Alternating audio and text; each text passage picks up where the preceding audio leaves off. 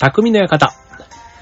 はい、川崎匠です。チュアヘオ .com の協力でオンエアしております。はい、えっ、と、5月の24日から28日まで、えっ、と、東京は大塚、え、よろず劇場にて、劇団 Q 第9回公演えー、マミーブルーを予定しています。はい、えっ、と、4日間、じゃあ5日間か。5日間で8公演ということでね、僕が、あのー劇団というかね、一公演いろいろ、一つの演目で何回か公演やる中では、多分一番回数が多い公演に今回なっていまして、はい。まあ今ちょうどね、まさに稽古の佳境というところではあるんですけども、まあ今回のね、テーマ、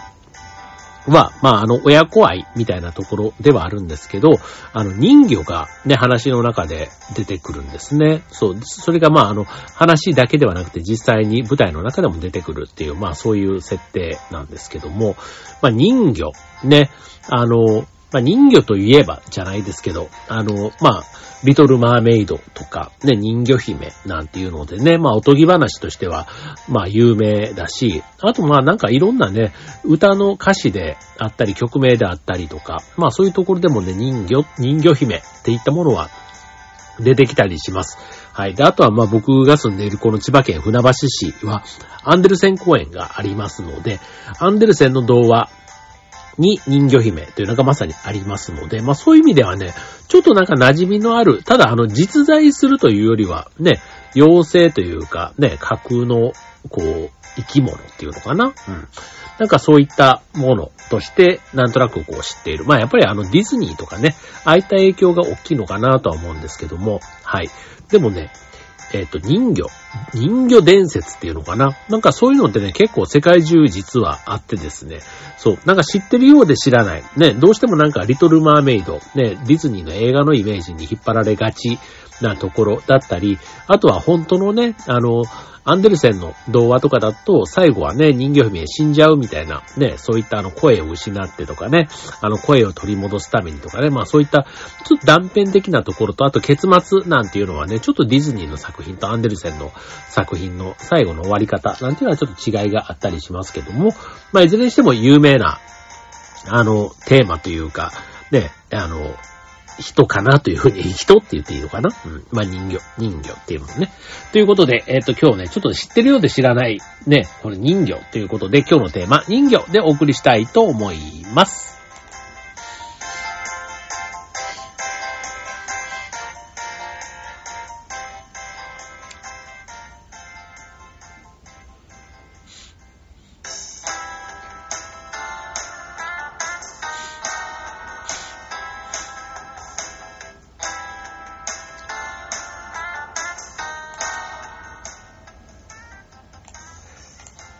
ということで今日のテーマは人魚ということなんですけども、じゃあ人魚ね、まあ、あの、まあ、実際に実在するのかって言われると、やっぱりそのね、神秘的で美しい、なんとなくこう伝説というか、ね、架空の世界、あとアニメとかそういったところに出てくるようなイメージが強いかと思うんですけども、まあそもそも、まあ人魚といえば、ね、まあなんかイメージは綺麗な女性で、こう美しい歌を歌う、ね、怒った時にはね、船を沈没させてるような、そういう強さもあるといった、なんかね、映画とか童話に出てくるようなイメージが強いかなと思いますけども、世界には実は様々な人魚がいて、あの皆さんがイメージしている人魚っていうのは、実はちょっとその一部だったりする。あとそれがね、いくつか混ざり合ったものも中にはあるかもというところで、はい、まずちょっと人魚について、えご紹介していくと、まず人魚の姿、ね、え主にヨーロッパで伝わっている人魚は、まあ、上半身が人間の体で、下半身は魚を合わせ持つ体をしていると。まあ、一般的にというかね、人魚はとても美しく、プリンセスと言われるような、まあ、美女のイメージがありますと。いうところ。で、えっ、と、西洋と東洋で実は人魚ってちょっとイメージがあって違っててですね、まあ西洋の人魚は妖精とか精霊とかと考えられて、まあ国によってね、姿は違うものの基本的には美しい声あ、美しい女性で美声の持ち主という風になっている点が共通。一方で東洋の人魚っていうのは、どちらかというと妖怪、怪物の類で考えられていて、で、えー、その姿も人間と魚の区別や境がなくど混ざったような、どっちかというと醜い存在っていうのが東洋の人魚の姿ということみたいですね。はい。で、実は男性の人形なんていうのもいたりするわけですよ。まあ女性のイメージが強いというとこですけども、えっ、ー、と、人魚、英語ではマーフォークって言うんですけど、えー、若い女性の人形をマーメイド、ね、えー、男性の場合はマーマンと呼ばれると。で、ちなみにマーっていうのはラテン語で海という意味なんですけども、はい。で、マーマン。で、その男性の人魚に関しては、まあ、あの、上が、えー、上半身人間で下半身は魚という点ではマーメイドと同じなんですけども、まあ、見た目、容姿がとても醜いと言われていますと。で、えっ、ー、と、マーマンは妻であるマーメイドを愛しているため、人間がマーメイドに危害を加えた場合は、海を荒らして復讐に来るという言い伝えもあるということですね。はい。ちなみに6月30日、来月ですけども、人魚の日なんていうのがあるそうで、これあの、東ヨーロッパにあるベラルーシという国で、6月30日を人魚の日として、人魚の祭りがあるそうです。女性は民族衣装に身をまとい、ね、頭に植物の冠を乗せて踊る姿が美しいと。で、この踊りを人魚の舞とされ、えー、花冠を用いることから、あと夏至の近くに行われる行事だそうで、夏至祭り、夏至祭と、えー、ふうにも言われていると。あ、まあ、この、あ、違う違う、この夏至の近くに、うーんと、えー、やるから、えっ、と、ああ、そうそうそうそうそう。その美しいね、えー、頭に植物の冠を乗せて踊るということみたいなんですけども、この花冠を用いるのが、まあ、えっ、と、夏至の近くで、その夏至祭りと関係があるってみたいな、なんかそんなこと言われているということですね。ちょっとなんかわかんない話になっちゃいましたね。はい。で、で、で、次ちょっと日本の話にしましょう。はい、えっ、ー、と、福岡に本物の人魚が眠るお寺があるそうですと。いうことで、福岡にある、えー、竜宮寺というお寺があって、このお寺、鎌倉時代に人魚を捕まえて埋葬したという伝説があり、人魚の骨があると言われているそうです。はい。で、骨は、えっ、と、本堂に保存されていて、一般見学もね、相談次第では可能と言われているものだそうです。はい。で、その他にも人魚の生前の姿を、えー、伝える秘蔵の掛け軸があるということですね。はい。では、えー、改めて、えー、世界の人魚伝説ということでね。はい。えっ、ー、と、いくつかね、あの、世界中人魚に関する伝説と言われるものはあるそうです。はい。えー、まず有名なのが先ほど話に出しました、アンデルセン童話の人魚姫。これは有名ですよね。国はデンマークです。はい。えー、ね、もう、話としてはね、あの、最後人魚姫がね、海の泡となって、ね、えー、まあ、神様のもとへ旅立ってしまうというね、まあ、そういうちょっと悲しい物語っていうのが、えー、まあ、王子様とね、人魚姫の恋物語みたいなところが、アンデルセンの人魚姫の話です。続いて、ギリシャ。ね、美しい歌声を持つセイレーンという、ね、これギリシャ神話に出てくる人魚ということで、えー、姿はね、人魚に羽の生えた姿や、えー、下半身が鳥の姿で描かれているものもあると。で、セイレーンはとても美しい歌声で、海では船人たちを惑わして船を沈没させてしまうと言われていると。そして歌声に聞き入って近づいてきて人間を襲って食べてしまうというね、ちょっとね、怖い話もあるというところです。ね、セイレーン。聞いたことありますね。はい、続いて、お国はドイツです。こちら、水の妖精、ローレライ。で、こう、ローレライっていうのもね、なんかちょっと妖精というかね、ちょっと妖怪みたいな感じで、なんか聞いたことあるような感じもしますけども、ローレライ。ね、ドイツのライン川流域にある大きな岩山のことで、このローレライには人魚が出没するという逸話があります。岩山に現れた人魚が歌声によって船を多く沈めたと言われているということです。さっきの精霊もね、こう、船を沈めてしまうという意味ではちょっと似てるとこがありますよね。はい。えー、それからアイルランド。ね、ケルトで伝承されるメロウとということで、アイルランドの伝説に出てくるメロウ。ね、上半身は人間、下半身は魚。一般的な人形を連想させますけども、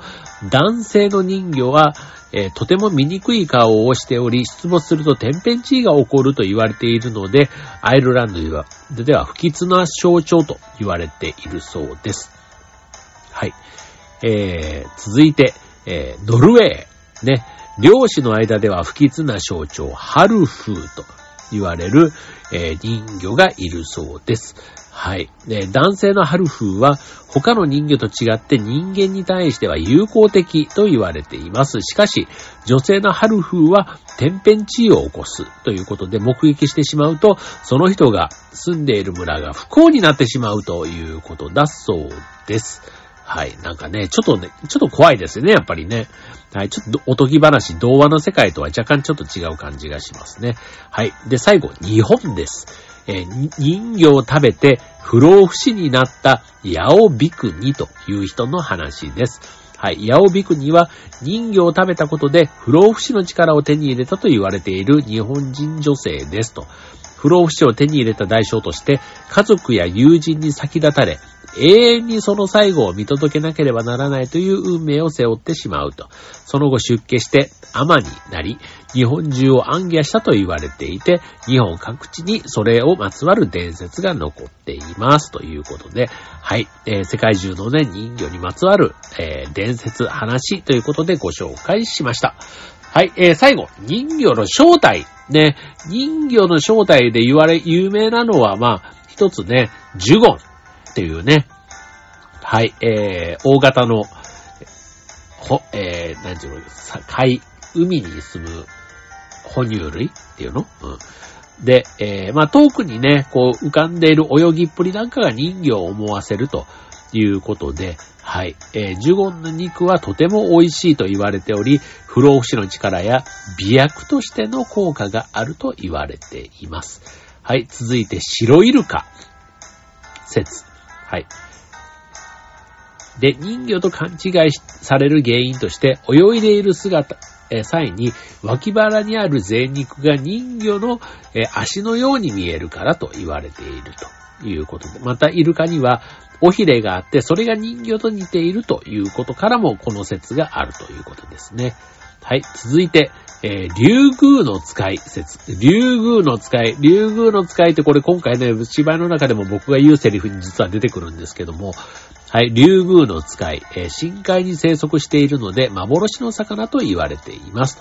えー、竜宮の使いも5人で人魚と思われていた可能性があります。ちなみに現在でもその生態がほとんど分かっておらず、まだ公開が難しかった時代で、まあ、ね、いわゆるその深海のものに対してね、未知の生物、ね、人魚っていうのはちょっと幻のものと重ねたっていうところなのかもしれませんね。はい。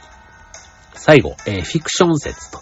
ね、えー、神秘的な精霊や怪物だったり、ね、常識では考えられない、さっきのね、海をね、えー、あら、あれさせて、ね、船を沈めるといったそんな力を持っているというとこで、まあ、人魚の正体は、まあ、人間によって、えー、作られた、まあ、創作のね、えー、ではないかという、そんな説もあるということですね。はい。まあ、人魚、ね、実際にあの、いろいろ架空のものということで言うと、ね、映画とかね、アニメ、ドラマ、いろいろな場面で出てきたりするわけですけども、はい、人形が実際に出てくる作品、ね、いくつかあります。はい、えー、リトル・マーメイド、で、それからパイレーツ・オブ・カリビアンなんかでもね、出てくるそうですね。はい。あとは、愛しのアクアンマリンっていうね、2006年のアメリカの映画、えー、1984年、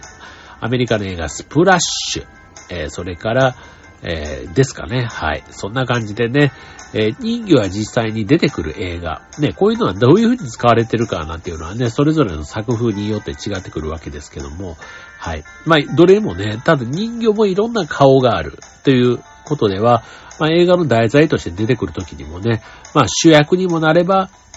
すごい名脇役のような形で使われるケースも映画によってはあるということですね。はい。ということで、ね、人魚。で、あんまり人魚のこと考えることって普段ないと思うんですけども、はい。まあちょっとね、あの、まあ今回ちょっと僕はたまたまその人魚っていうのにすごく縁のある芝居を今回やらせていただくので、はい、今日はそのテーマでお届けいたしました。